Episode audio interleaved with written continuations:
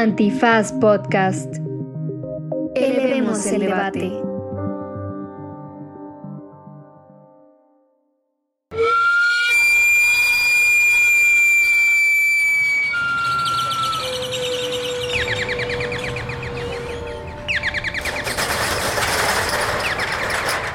En ese momento tienes que clamar a Él, porque es necesario que esto acontezca. Hermano, me acaba de llegar Puppet original tipo alemán. Sube, sube, sube, sube, sube. Mamey rico, mamey dulce.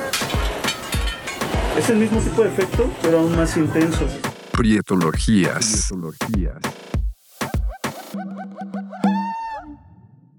Queridos prietos, prietas y prietes, bienvenidos a su podcast de confianza Prietologías. Este es nuestro noveno episodio, no vista gacho, vista gabacho. Así es, abordaremos el enigmático tema de la ropa de paca, algo que creemos que es fundamental en lo que podría denominarse una moda prieta. Así que entrando en materia, el término paca se refiere a un bulto de ropa que se vende por peso y que es desechado de los países llamados del primer mundo, o sea, Estados Unidos básicamente en este caso, la sociedad más consumista y que más contamina en todo el planeta y que nos llega a México. Bueno, personalmente la ropa de paca yo nunca la había conocido hasta que llegué a la capital. Yo en Oaxaca pues no topaba mucho la paca, que sí hay, pero pues sí era más comprar un poco en tiendas o que la ropa del primo, esas cosas. ¿Tú? ¿Qué tienes que Pues bueno, yo lo que tengo que decir acá es que, que la palabra paca, efectivamente, como lo dices, es de estos bultos eh, compactados, pero es el package, ¿no? Y que es la paca. Ajá. Y que en otros lugares se le conoce como la pulga, ¿no? Este, y yo en lo particular la conozco como la garra. Yo de toda la vida he consumido este, la paca. Siempre desde niño mi mamá me cuenta de que tenía ahí su marchante de paca y que cuando estaba embarazada le regaló cosas de bebé Oh. para mí cuando yo antes de nacer, amiga, yo ya era muy progre, ya era muy eco-friendly desde Muy. entonces, de muy Desde en- el verso. desde el verso, amiga.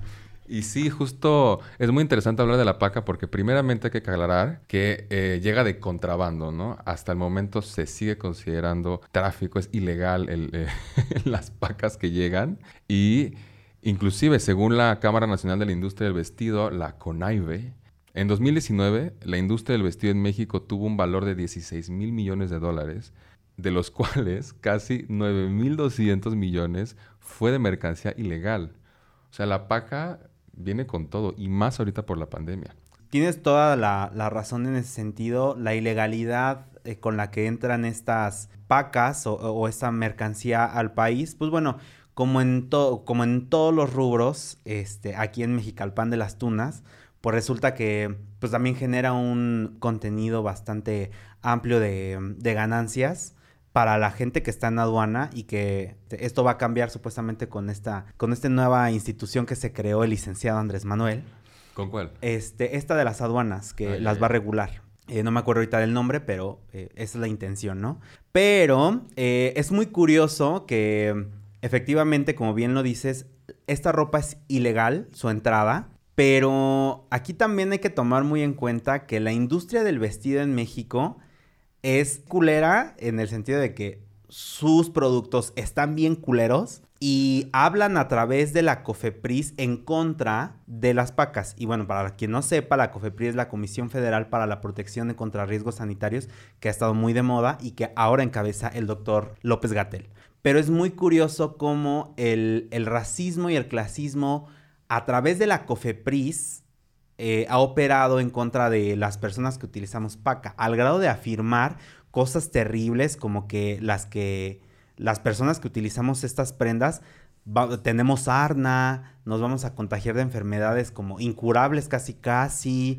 Ha sido un, un discurso muy violento cuando hay ocasiones en las que, güey, o sea, perdón, no tenemos para otras cosas. Yo me acuerdo muchísimo que estando en la secundaria y estando específicamente más en la prepa, mi mejor amiga, cuando yo le comenté que pues yo consumía paca, o sea, su primer reacción y su primer comentario fue, no mames, o sea, qué asco, ¿no? O sea, y yo me sentí tan mal, güey, porque dije, no mames, qué pedo, ¿no? Entonces, ¿qué estoy usando? O sea, Desde que nací. y desde que nací, fíjate, no, yo me sentí, me sentí fatal. Ahora, eh, aquí hay, hay, que tener en cuenta que las ganancias de estas personas sí, sí son bastante elevadas, tienen un rango muy, muy amplio de, de, de pues sí, de ganancia. Y en un determinado punto mi mamá, como es fiel y este, consumidora de, este, de estas mercancías, pues en algún momento ella dijo, pues bueno, pues hay que incursionar, ¿no? Ella muy emprendedora, muy chingona, empezó a buscar cómo es, eh, bueno, cómo era tener acceso a las pacas.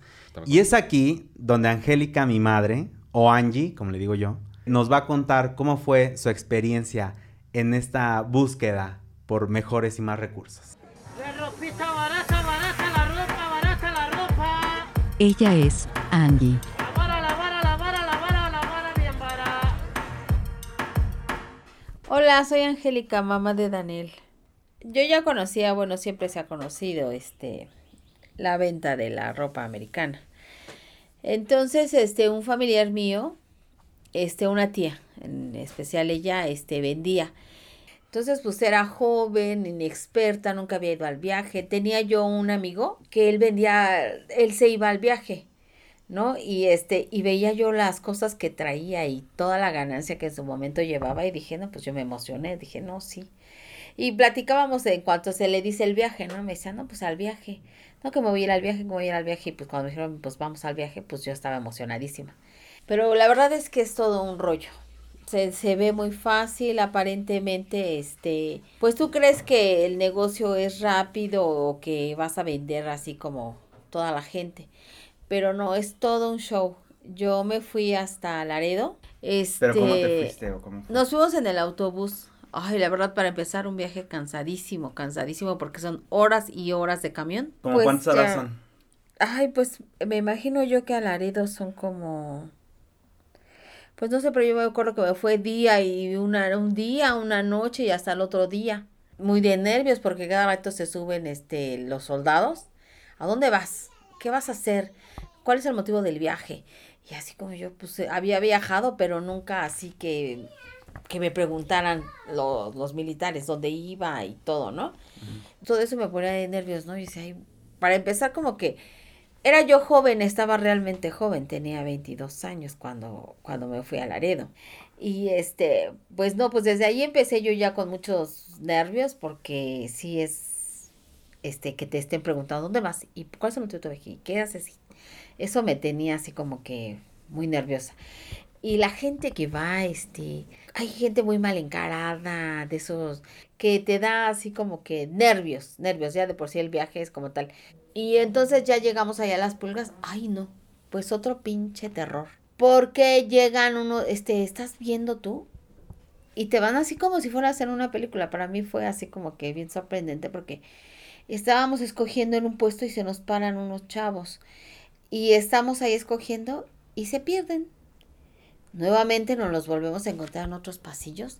O sea, de hecho estaban siguiéndonos, estaban siguiéndonos. Porque dicen que se da mucho el robo, como saben que es gente que va a comprar. No, pues otra vez este, ese nerviosismo así, mi corazón palpitando así y escogiendo. Y, ay, no, no, qué terrible. Es así una sensación, la verdad, muy fea que nos... Para mí muy fea y yo creo que para los que van, algunos que también se dejan de ir porque la verdad es una sensación de, de persecución. Entonces, pues ya escogimos la ropa y todo. Ya nos fuimos a quedar a un hotel esa noche. Al otro día a buscar la persona que nos iba a traer las cosas de allá de Laredo. Este era un señor ya grande. Igual, otro, otro Veracruzis, porque esta persona, este trailero, nos trasculcó la ropa y él le sacó cosas. Este señor así me hacía bromas en cuanto a que si no le daba unos besos o así, ¿no? O sea, sí, pinche viejo, pues yo no te los voy a dar, ¿no? Y mi primo pues también medio nervioso porque pues vamos en la carretera, hay, hay unos tramos en la carretera que están así tan terriblemente solos y tan oscuros. Y luego este señor este se metía a esas, a esas áreas de donde hay este, me imagino yo que no llego, llego a, creo yo llego a pensar que a lo mejor eran así como que de Huachicol, porque no eran ni gasolinerías, eran este pues así casas, chocitas, así en lugares muy recónditos así de, la carretera, donde se toman el diésel, cargan el diésel, y la verdad son lugares así súper solos, oscuros, así con un solo señalamiento. Y sí, o sea, para mí fue así como que dije, ay no, ni es, ni es lo que yo pensé, ni, ni fue el negocio que yo hubiera esperado. Fue, aparte que es mucho de pasaje, mucho de incertidumbre. El trailero que te robe. O sea, es todo un viacrucis. La paca, el pagar aquí, pagar allá. Luego llegando a las casetas están los federales, igual como es mercancía que pues no es, ahora sí que se toma como me- mercancía ilegal, pues tienes que andar dando palchesco y todo. O sea, y si le vas ahí dando y dando y macheteando, y cuando aún eres inexperto, o sea, no sabes bien cómo está, pues la verdad no te reditúa como a muchas personas que tienen todo un imperio de, de vender este paca. ¿Y qué tal estaba tu paca de regreso? Ay, fatal. Te, me, di- eh, fíjate, luego para acabar fue el peor, lo peor. Porque te enseñan una y te dicen, no, pues la vamos a poner y todo. Y ching, cuando ves que te ponen ropa que de primera, porque hay también de primera, de segunda y de tercera. No, pues a mí me pusieron de, yo pagué de primera y me pusieron de segunda y tercera. O sea, una cosa, a mí me resultó en pérdida en vez de ganancia. Este, mi mamá, yo ya te tenía a ti. Y mi mamá decía, ay, no llega, no regresábamos, pues no regresábamos porque... ¿Cuántos días te tardaste? Pues fue hace como cinco días. Y mi mamá pues ya muy nerviosa, ay no, y su hijo, y qué vamos a hacer, y no sé qué. Porque pues no, yo todavía no, este... Pues sí, fue...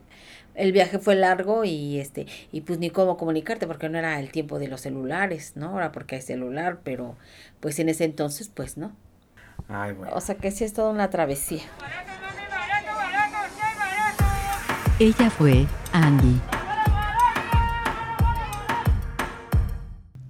Y pues bueno, muchas gracias, madre, por habernos compartido tu experiencia. Como ya lo escucharon, este, no es una cuestión fácil.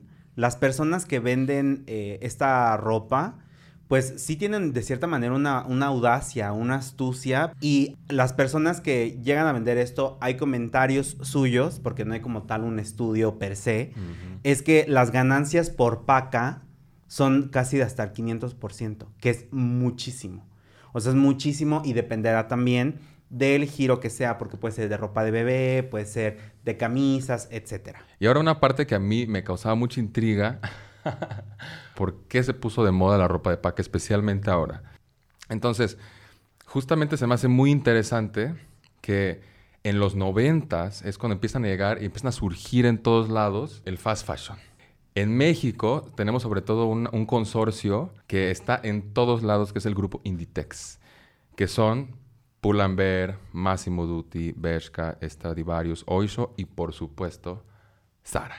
Que Sara en su momento, a mí me encanta el tema de Sara porque creo que en su momento, no sé, al menos yo, sí noté que había como un frenesí. Yo desde Oaxaca, o sea, la gente llevaba, vendía Sara en Oaxaca y era lo máximo. Que de alguna forma en Estados Unidos fue Forever 21 y en Europa fue Sara. Y sí, justamente del 2000 a 2015 la producción de ropa en todo el mundo se aceleró y los precios bajaron. En primer lugar porque las fibras sintéticas comenzaron a abaratar costos y se empezó a subcontratar y hacer las maquilas en terribles condiciones en el tercer mundo y con muchísimos eh, accidentes y muertes y demás. Pero eso abarató la ropa. Entonces se creó esta ilusión. Con el mismo dinero ahora podía entrar a una tienda de fast fashion y comprar un chingo de cosas. Y un chingo de cosas de mala calidad, pero con muy buen marketing. Entonces crea justo esta, como que refuerza y ahinca este sentimiento clase mediero de que puedes comprar muchas cosas, pero no, es que es más bien, está demasiado barato porque se está lucrando de la manera más vil. Y por eso quisimos entrevistar a alguien que ustedes ya conocen, si han escuchado el podcast, pero es una nueva faceta de esta persona, una faceta poco conocida, mi tía. muy multifacética, que vivió en carne propia lo que fue en los 2000 ser un gerente de Sara.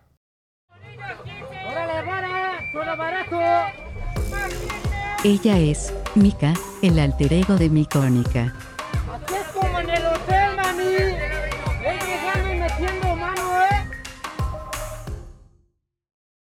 Yo soy Mika, ex empleado de Sara. Yo trabajé en el Sara de Parque Lindavista y después me cambiaron a Satélite. Eh, yo básicamente lo que hacía era eh, ser el coordinador, o sea, porque luego, luego que entré a los tres meses me formaron para ser coordinador. Coordinador es como el merchant ¿no? El que se dedica a acomodar toda la ropa, los carteles. No te estoy hablando tal vez de cuando llegaba una colección completa, ¿no? Que nos avisaban así. Mañana llega una colección completa y es prioridad, entonces tienen que acomodar, bla, bla, bla. Entonces llegando nosotras en coordinadoras teníamos que separar lo que ya estaba en, en la tienda, nada más para decirles a ellos que lo surtieran, o sea, que volvieran a sacar más mercancía. Y la otra era producto nuevo que teníamos que acomodar en cierta sección. Tenía el cargo de coordinador del área de señora durante cinco años de mi vida. Qué fuerte. Pues yo creo que te ha de haber tenido como unos 20 años. Mira, es que yo lo vi con mis primos más grandes que cuando llega Sara, pues ellos como que lo ven como lo grandioso, lo más padre, lo que viene a imponer. Entonces todo el mundo compraba Sara. Desde ahí ya tenía la noción de que era Sara, ¿no? O sea, como esta imagen de lo mejor, eh, es lo que trae moda y debes de tener eso, si no, no eres nadie. Esa, esa imagen, ¿no? De querer pertenecer a este pedo aspiracional, pues ahí estaba. Pero ya como más grande me decido como a los, te digo, a los 19 más o menos entrar a trabajar ahí. Por esto mismo que te decía que era como una, una tienda importante, exclusiva. O sea, te, te, te compraste el discurso. Compré el discurso ¿Y totalmente. cómo fue entrar? Pues haz de cuenta que fue una entrevista y te echaban como todo tu perfil y todo eso de... También físicamente, en ese entonces era físicamente. ah, sí contaba un poco la presencia y todo eso. eh, y pues así como entré, Pero ¿cómo físicamente? ¿Cómo, cómo que la presencia? O sea, ¿qué? O sea, se fijaban mucho en esto que fueras como un, un empleado bonito. Eres la imagen o la primer carta de las tiendas, entonces tienes que estar como impecable, prearreglado, bonito. Y de ahí pues deviene toda esta concepción de que eso es lo mejor. ¿no? Entonces empiezas como en esa visión de querer pertenecer a ese lugar, a ese ambiente, porque la gente se ve que lo disfruta más, es muy mamona y bla, bla. Y sale, de seguro sale a los mejores lugares y todas esas pendejadas. Sí, o sea, el hecho de que dijiste de qué pienso ahora y después de salirme y todo eso, eh, no lo veo como una pérdida de tiempo, porque aprendes, o sea, aprendes mucho, pero sí lo veo como un momento muy, muy tonto en la vida de... que te marcó, ¿no? Pero como un poco para lo mal.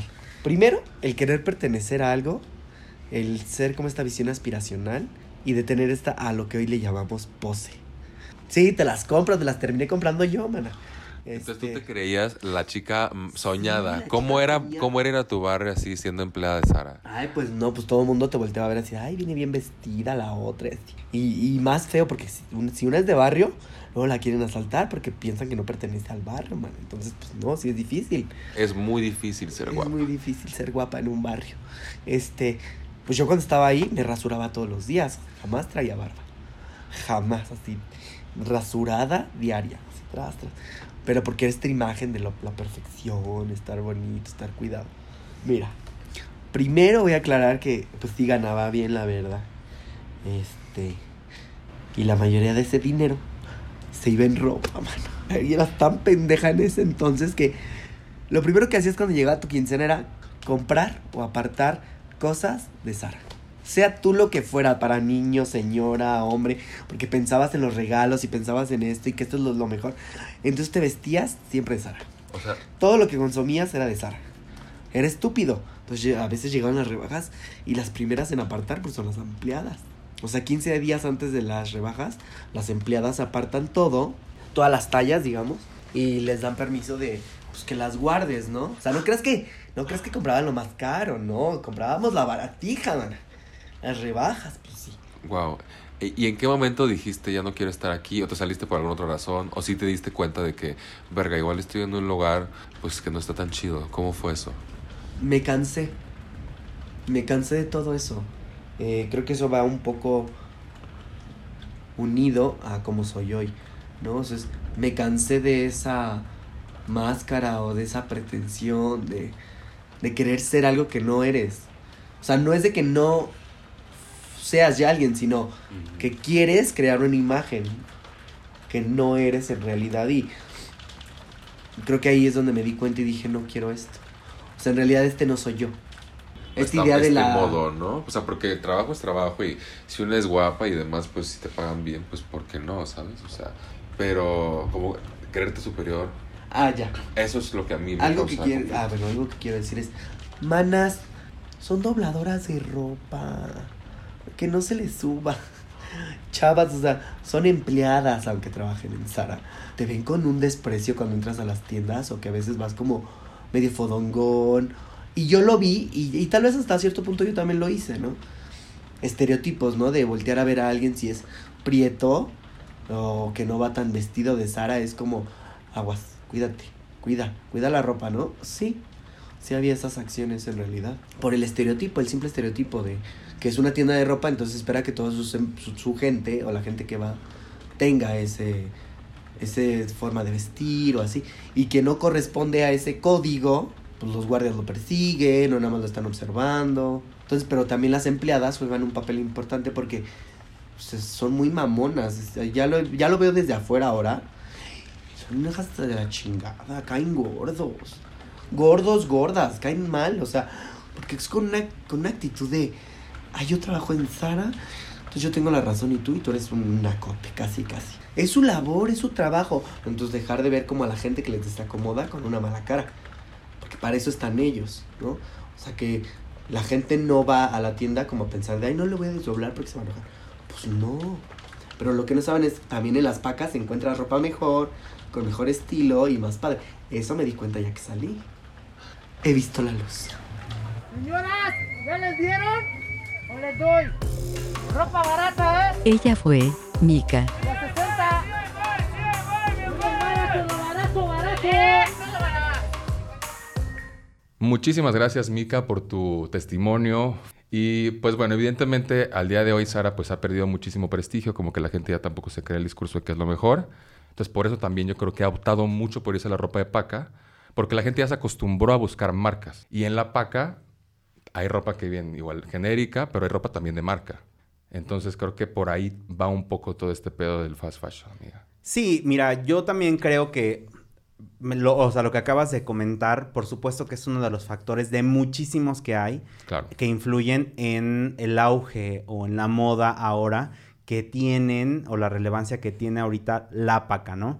Eh, a mí en lo personal, eh, algo que me molesta mucho es que ya te metes a YouTube y hay unos whitesicans ahí que tienen unos videos de te enseñan cómo ir a, a- a las fronteras a comprar una paca, ¿no? Y es como de, güey, o sea, todo esto, vato, ha estado toda la vida, ¿no? Toda la vida ha existido y que no se pierda específicamente de vista que esto es muy de la cultura popular de los estratos bajos de la sociedad mexicana. Porque por supuesto que los costos accesibles son un factor definitivo para que la banda podamos comprar allá. Y obviamente las capacidades económicas que yo tuve desde niño, desde que nací, pues eran limitadas, ¿no? Obviamente a mí en la vida me, y lo digo abiertamente, a mí en la vida hasta llegar a la prepa nunca me, nunca se me inspiró o nunca tuve la necesidad de querer ir a comprar un centro comercial. Eso a mí me valía 3 kilos de longaniza, ¿no? O sea, no me, no me llamaba la atención. Y ya más grandecito, pues obviamente eh, visitando a mi familia en Nayarit o porque viví en Jalisco también un tiempo, específicamente... ¿En dónde, amiga? ¿En dónde? en Puerto Vallarta. Puerto en Vallarta. En Puerto, Puerto Vallarta. Vallarta. Sí, sí, sí.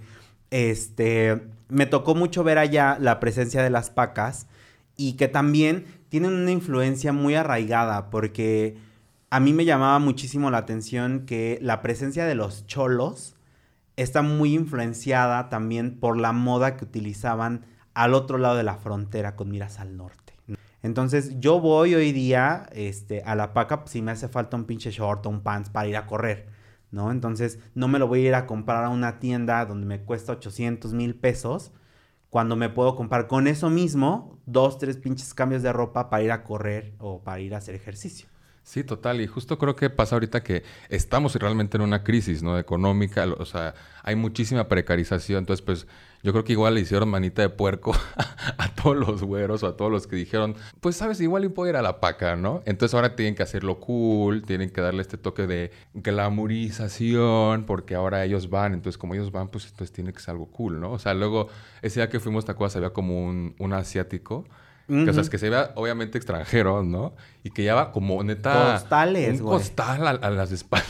que lleva comprando ropa. Y pues está chido, ¿no? Yo creo que mientras no vayas con esa actitud pedante, todo está chido, ¿no? No, y que las hay, amiga. Fíjate que justo a- al tianguis al que fuimos, este, en algún momento me tocó ver a estas chavas güerillas.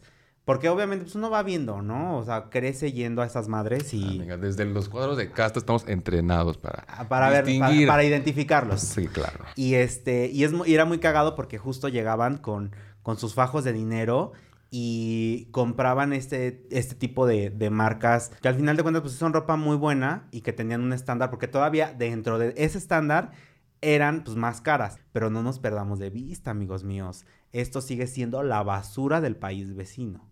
Y justo lo que dices, que la glamorización de, de consumir esto es lo que molesta, porque a mí en lo personal me interpela, porque como ya te lo dije, a mí sí me llegaron como a- hasta discriminar por el hecho de pues, portar garra, ¿no? Y es como de, pero ahorita sí está aceptado, lo, lo tuvieron que venir a validar los White Ajá. o Tienen que venir los gringos, estos muy hipsters de Los Ángeles, a comprar ropa de paca. Y es como, ah, yo compro ropa de paca. Y tú como, felicidades, o sea, ¿qué quieres que te dé un diploma? O, ¿sabes? No, y, y está, o sea, a mí se me hace como totalmente absurdo, ¿no? Allá por, por los 2000 es que 16, este, más o menos, una tía nos llegó a comentar de este mercado famosísimo de garra que estaba ahí atrás del, del Metro Pino Suárez, que está en la, estaba en la plaza San Antonio Abad 1 y 2. Güey, era impresionante el mercado de paca que había ahí. ¿Llegaste a ir? Sí, llegué ahí. No, era, era alucinante, ¿no? O sea, era toda una fiesta ahí porque las calles estaban llenas de vendedores de pan, este, no había micheladas en ese momento, lo recuerdo perfecto. Pero si hubiera habido, no, cállense, que ahorita todas las inventadas, estas escenosas, uy, estarían encantadas. Este, el tianguis de la, de la lagunilla le quedaría corto. Y resulta que en 2018 mis amigos lo demolieron porque, pues ya, no, no, no empataba ya con la realidad que se vivía en el México de esos momentos. Que es una lástima porque, pues, hoy todo el mundo clama nuevamente por consumir garra, amiga. Y es así entonces que, para tomar un pequeño respiro, vamos a comerciales. Señora Aguilera, adelante.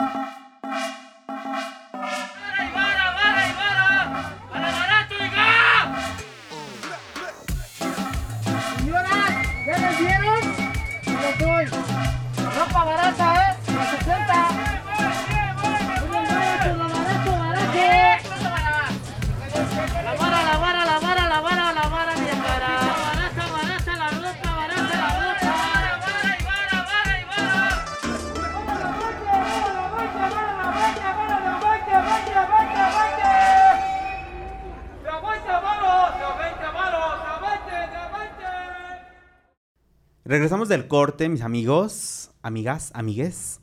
Y ya como otro de los ejes que, quere- que queríamos abordar en este episodio es que actualmente eh, el argumento para utilizar la paca y para darle como un seguimiento muy especial es que se está utilizando el, argumento eco-friendly para poder, este, pues para validarla de cierta Que manera. de por sí lo eco-friendly es una mamada, pero...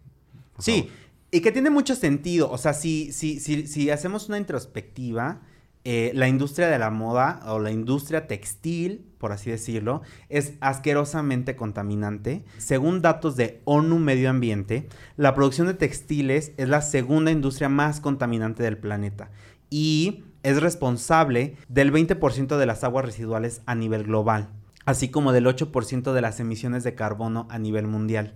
Además, que se calcula que en el rubro del vestido se utiliza cada año 93 mil millones de metros cúbicos de agua, un volumen suficiente para satisfacer el consumo de casi 5 millones de personas. Pero la culpa no es nuestra tampoco. O sea, también son los gobiernos alapadores de las personas que están haciendo extractivismo, totalmente las industrias per se. Pero bueno, ya esa es otra cosa y para qué nos desviamos. Entonces, si tomamos en cuenta esto, utilizar paca de cierta manera sí reduce un poco nuestra huella ecológica en el mundo. Pero eso no va a revertir del cambio climático. Eh, yo personalmente los invito a que acudan a, a comprar estas pacas y es por eso que decidimos entrevistar a la esposa de Elliot, que es un vecino y conocido mío desde hace muchísimo tiempo, que se dedica a la venta de estas prendas y de muchas otras, ¿no? Porque él también vende cobijas, vende millón cosas. Y su esposa es especialista en productos de Victoria's Secret. ¡Ven llegando y metiendo mano, eh! Ella es Viridiana Domínguez. ¡Órale, barato!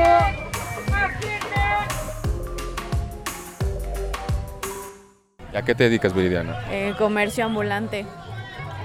Eh, bisutería y en general toda la marca de Pink y Victoria's Secrets. ¿Y cómo fue que tú empezaste a vender? Um, bueno, primero porque me gusta la marca, segunda porque esa marca sale mucho en la ropa de paca, porque es de buena calidad y pues nos gusta demasiado la marca. Oye, para la gente que piensa que la ropa de paca es mala, o que luego la gente ve feo, o dicen que es ropa de, como para gente pobre, ¿qué opinas de ese argumento? No, para nada, o sea, es como que un tabú que tienen eh, porque quieren desprestigiar este tipo de, de prendas y pues, o sea, nada que ver, es súper buena calidad, súper buen precio, algo que te dura, que resiste y pues no es porque sea racista, pero pues la verdad conviene muchísimo más esta ropa a veces que la ropa de tienda de centros comerciales. ¿Por qué? ¿Por qué?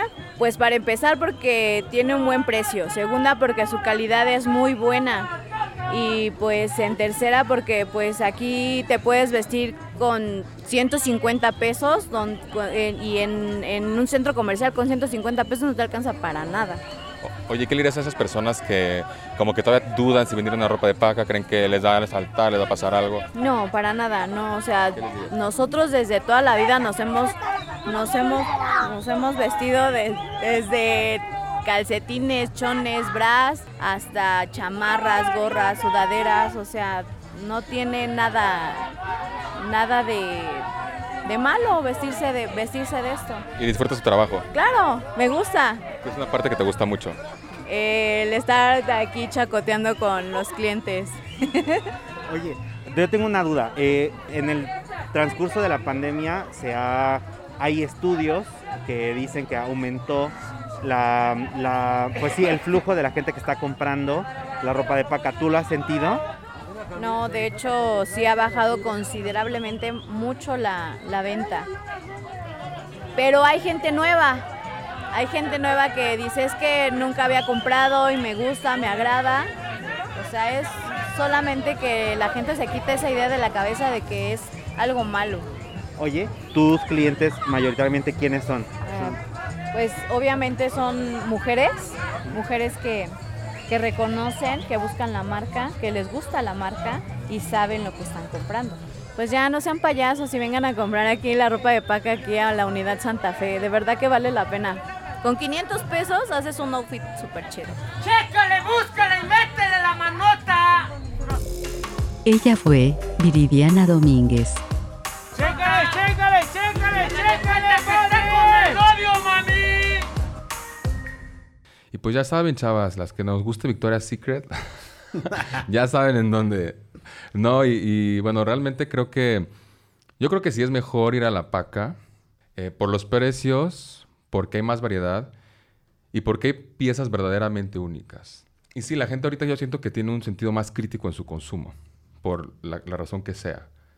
Pero la forma así subrepticia en la que nos siguen queriendo vender basura y fast fashion es a través de los influencers. O sea, los influencers se ve claramente como todo el tiempo están como, ay, me estoy probando tal cosa, ay, no sé qué. O sea, es como una nueva modalidad en la que nos quieren vender basura. Por eso es que tiene que regularse todo ese mercado porque muchísimas de estas tiendas, o sea, estos productos más bien que ofrecen, vienen como justo de estas cadenas de producción súper baratas. Son un claro ejemplo de lo mal que estamos, o sea, porque no puede ser que sigamos adquiriendo piezas sin ningún tipo de conciencia o ética. O sea, sí tiene que haber, yo creo, un cambio y, ejercer nuestro, nuestro espíritu crítico.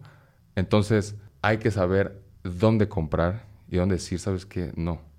No, y creo que también ahí, amiga, este, es necesario exigir también que así como la industria textil en México está exigiendo que no se compren y que la COFEPRIS regule y que restrinja, etcétera, pues también hay que exigirles desde aquí y desde donde estemos que lo que nos tengan que vender sea de calidad y que, o sea, porque merecemos ropa digna, porque esta ropa de todos estos centros comerciales, de estas marcas de Inditex y de todo, güey, son una cebolla.